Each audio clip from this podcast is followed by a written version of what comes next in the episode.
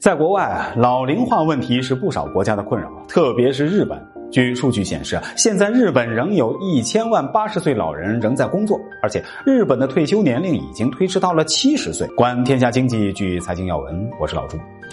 由此可见啊，老龄化问题对于一个国家来说是多么重要。中国现在也面临同样的烦恼。从二零二二年开始，中国迎来了退休高峰。这也就代表着中国步入老龄化社会的速度正在不断加快，迎来退休高峰的中国，除却老龄化问题外呢，还有哪些问题？我们一起来看一看。迎来退休高峰的原因。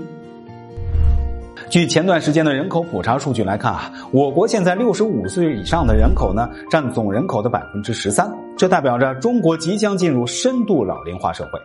早在上个世纪六十年代之后啊，中国进入了十几年的人口增长高峰，之后的每一年啊，几乎都有将近三千万人出生。